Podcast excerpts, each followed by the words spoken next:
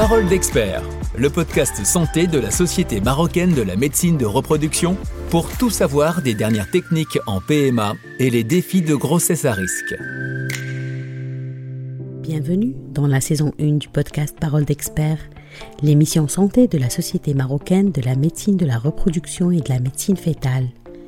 Chaque épisode offre une occasion unique de se plonger dans le monde de la santé reproductive en compagnie d'experts internationaux. Rejoignez-nous pour des discussions enrichissantes. Nos invités partageront avec vous leurs connaissances approfondies sur les dernières avancées médicales, les problèmes de fertilité, ainsi que les progrès réalisés dans le domaine de la médecine fétale. Que vous soyez un professionnel de la santé, un patient, tout simplement intéressé par ces sujets, notre podcast vous fournira des informations précieuses et à jour. Certaines femmes peuvent être qualifiées de mauvaises répondeuses lorsqu'elles présentent une faible réactivité au traitement de stimulation ovarienne dans le cadre des techniques de procréation médicalement assistée. Cette condition peut rendre plus difficile la stimulation des ovaires et la production d'ovocytes de qualité suffisante pour la fécondation. Les mauvaises répondeuses peuvent présenter différentes caractéristiques telles qu'une réserve ovarienne réduite, une diminution de la qualité des ovocytes ou une réponse ovarienne insuffisante aux médicaments utilisés dans la stimulation ovarienne.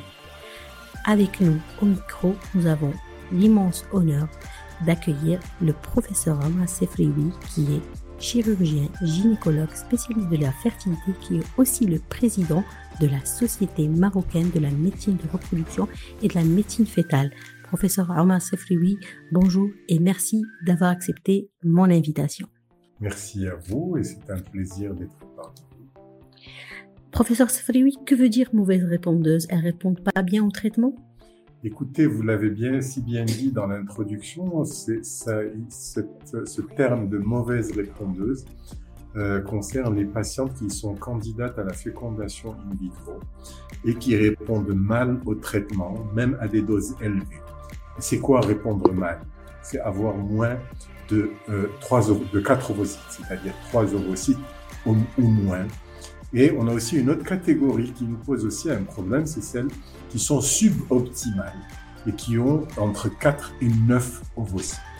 Donc ce sont ces, ces patients qui nous posent des vrais problèmes et qui sont un vrai challenge pour la prise en charge dans le cadre de la fécondation. Pourquoi? Parce qu'aujourd'hui, il faut que les femmes, il faut que les médecins sachent que le nombre d'ovocytes est directement corollaire de succès de la fécondation in vitro. Plus une femme va produire des ovocytes, surtout des ovocytes de bonne qualité, meilleures seront ses chances de grossesse et d'avoir un bébé. Dans votre expérience, avez-vous eu des cas où euh, de mauvaises répondeuses peuvent avoir des bébés? Écoutez, euh, un bon embryon, on va dire. Fort malheureusement, euh, c'est un petit peu 40% de nos patientes aujourd'hui. Pourquoi? Parce que tout simplement, nous sommes un centre de référence et donc tous les mauvais cas, si vous voulez, finissent par atterrir dans notre centre et parfois après plusieurs échecs. Dit, ces femmes ont leur chance de grossesse elles sont certainement moindres. Et nous l'avons prouvé euh, dans une étude que nous avons réalisée déjà il y a plus de trois ans, qui a été publiée et que les couples peuvent trouver sur, euh, sur Internet. On a démontré que ces femmes, surtout quand elles étaient jeunes, avaient de réelles chances de grossesse qui pouvaient arriver jusqu'à 20%. 20%, c'est certainement beaucoup moins que ce, peut, que ce que peut avoir une femme du même âge quand on va avoir 8, 9 ou 10 ovocytes. Mais ces femmes méritent d'être prises en charge. Néanmoins, doivent savoir qu'elles ont une épée de Damoclès sur la tête.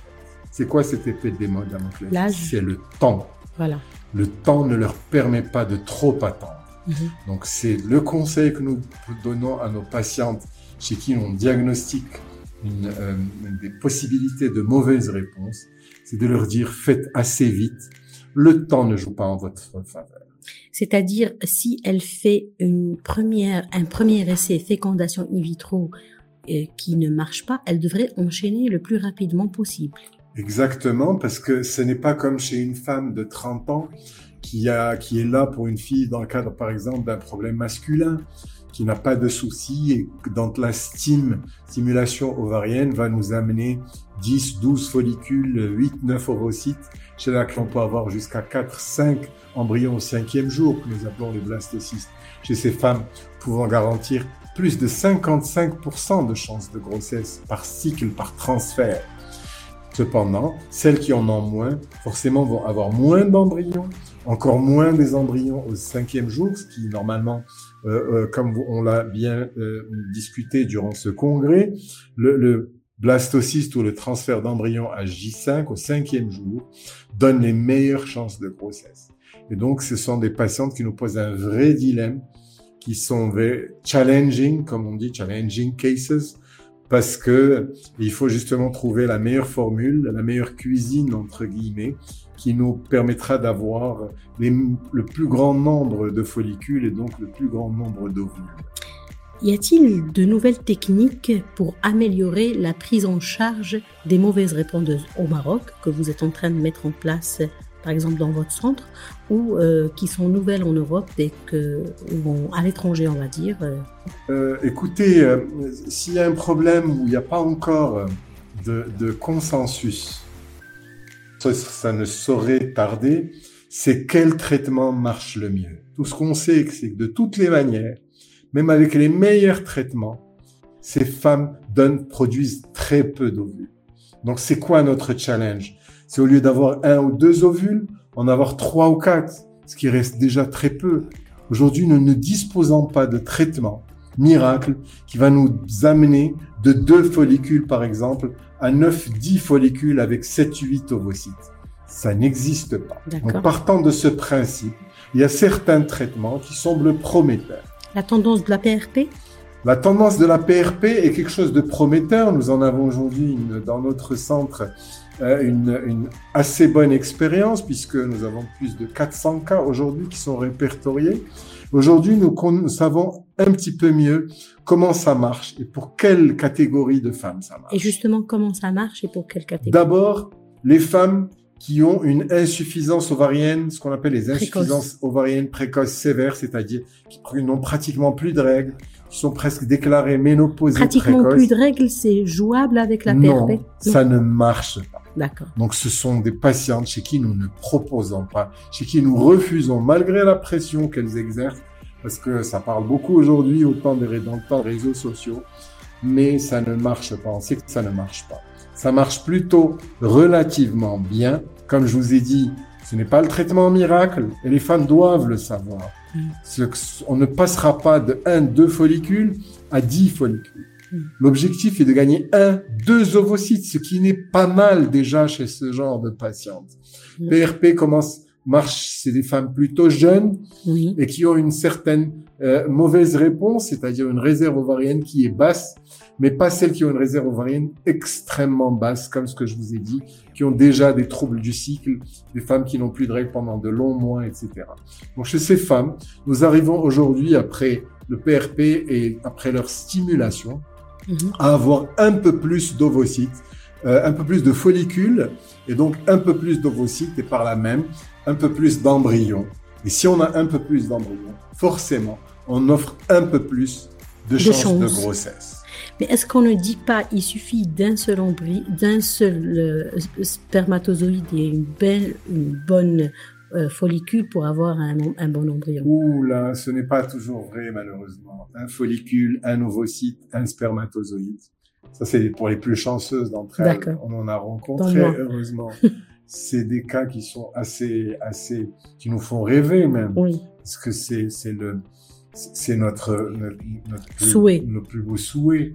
C'est qu'on puisse avoir une femme. Dans ce cas, on n'aurait plus besoin même de les traiter. Parce que celles qui ovulent, on pourrait leur faire ce qu'on appelle le cycle naturel. D'accord. Et donc, on va les suivre on va prélever cet ovule. mais non, mais c'est pas aussi euh, simple que pas ça. aussi simple que ça. Mhm. au moins il faudrait savoir que ces femmes qui ont des insuffis, des mauvaises répondeuses, mhm.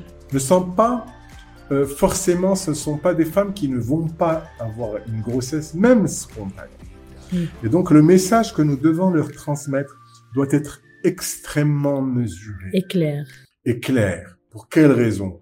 Parce que pour une raison ou pour une autre, elles peuvent atterrir chez un médecin, un omnipraticien, un gynécologue ou une gynécologue qui va, par curiosité, pour une raison ou pour une autre, lui demander, par exemple, une, une AMH, le dosage de l'hormone antimulérienne, qui est aujourd'hui la référence, qui nous a résolu pas mal de problèmes, mais pas tous, qui va se retrouver avec une AMH à 0,9, Oui. alors qu'elle vient de se marier, ou à 0,8. Oui. Donc vous imaginez, alors qu'elle a un cycle parfaitement régulier, ce ne sont pas des femmes qui vont se retrouver en ménopause dans l'année ou dans les deux ans qui suivent. Mhm. Ça, c'est un fait. Il faut leur dire, madame, que vous pouvez prendre un peu de temps, six mois, pourquoi pas même un peu plus, si on se rend compte que tout est normal. Et ces femmes peuvent avoir une grossesse et un bébé en excellente santé. Donc une mauvaise réponse ou une signe d'une insuffisance ovarienne n'est pas signe obligatoirement d'hypofécondité. Il y a aussi des annul des parfois il vous arrive d'annuler des FIV, des ponctions, Euh, c'est-à-dire annuler des fonctions, cycles. voilà, des cycles pour pour une mauvaise répondeuse. Euh, et elle n'arrive pas à comprendre pourquoi. Euh, Pourriez-vous un petit peu nous expliquer les cas les, dans lesquels vous êtes confronté à cette situation? Écoutez, euh, d'abord, il est important de faire une bonne sélection de ces patientes pour faire une bonne sélection des protocoles à utiliser. Ça, c'est la, la, la La règle numéro un. dans le cadre d'une assistance médicale à la procréation. Et donc, quand on utilise le bon protocole chez la bonne patiente, Mhm. on est capable d'évaluer et de dire est-ce que ça a bien marché ou est-ce que ça n'a pas marché. Mhm. Donc, dans ces circonstances, qu'est-ce qui se passe? On va avoir une patiente chez qui on attend une mauvaise réponse, chez qui on a donné une dose suffisante de, de FSH, de traitement d'injection, et qui, au bout de 5-6 jours de stimulation, se rend compte qu'il n'y a pas un follicule qui pousse. D'accord. Ou qu'il y en ait un seul, par exemple, mais Un donc la taille est petite. D'accord. Quand il y en a un seul, le, le- la moindre des choses est de discuter avec la femme. Oui. C'est son choix. Soit elle Parce que- continue. Elle doit savoir Mhm. qu'avec un seul follicule, Mhm. il se peut qu'on ne trouve pas l'ovule. C'est pratiquement 25 à 30 des cas. On va aller le prélever, on ne le retrouve pas. Mhm. Qu'on puisse retrouver l'ovule et qu'il ne soit pas mature ou de bonne qualité. Qu'on retrouve l'ovule de bonne qualité mais qui ne féconde pas. Vous imaginez toutes les circonstances. Ceci dit, je connais beaucoup de femmes dans notre pratique, beaucoup de patientes qui ont quand même accepté parce qu'on leur a expliqué qu'il est possible que nous n'ayons pas mieux si on change. Là où le problème peut exister, c'est quand on se rend compte qu'on n'a pas utilisé le bon protocole. Là, moi, ce que je recommande aux médecins praticiens de la fertilité, c'est d'arrêter. Parce qu'il vaut mieux une perte au quart qu'une perte d'un cycle dans sa globalité. D'accord. C'est elle a pris cinq jours de stimulation et qu'au final on se rend compte qu'elle répond pas bien, mais que j'ai donné uniquement 150 unités par exemple.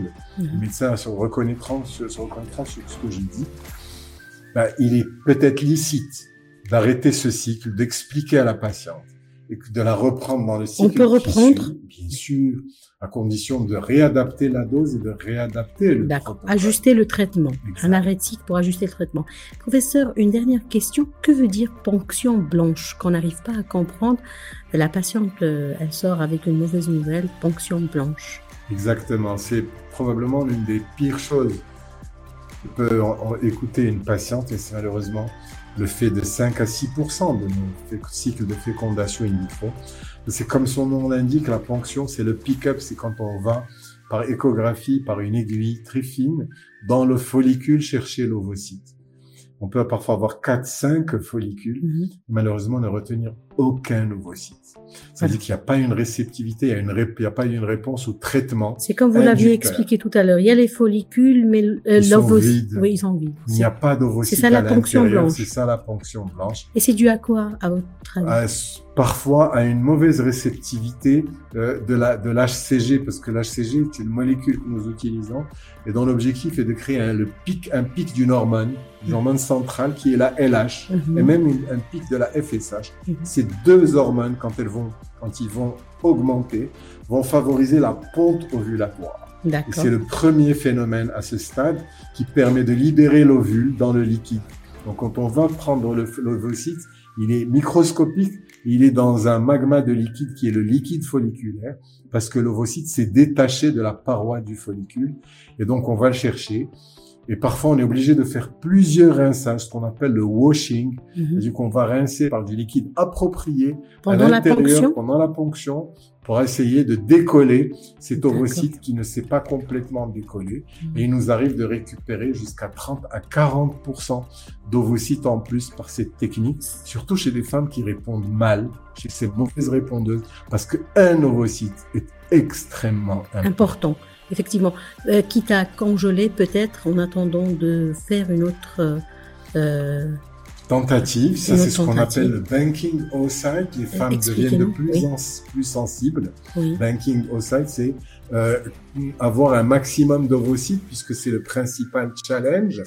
Et donc, à défaut d'en avoir beaucoup dans la même dans le même cycle, on est obligé de stimuler plusieurs fois parce que dans le début de la phase folliculaire et on n'a pas beaucoup, donc quand on stimule, on arrive à ramener uniquement le nombre de follicules qui sont ce qu'on appelle en métaphase, c'est-à-dire des follicules euh, euh, euh, euh, en trop, c'est-à-dire qu'ils sont arrivés à une certaine, un certain degré de maturité.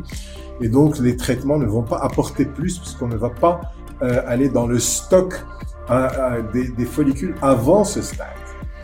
Et donc, qu'est-ce qu'on fait? On va multiplier les cycles. On peut en faire deux, trois. Quand les femmes sont téméraires, quand elles veulent persévérer. Oui. Et donc, auquel cas, on peut retrouver 3, 4, 5, parfois même 6, 7 ovocytes euh, matures qui peuvent être utilisés. Et bien sûr, dans ces conditions, les chances de grossesse vont certainement augmenter. Et comme vous le dites toujours, euh, il faut de la patience et de la persévérance. Donc c'est votre signature. Euh, je vous remercie pour toutes ces informations précieuses qui vont certainement corriger beaucoup de fausses croyances euh, sur euh, certains traitements. Donc euh, merci beaucoup, professeur Omar Sefrioui, d'avoir répondu à mon invitation. Et je vous dis bien sûr à très vite dans le podcast Parole d'expert, le podcast complet de la SMMR. Merci à vous et bon courage. Merci.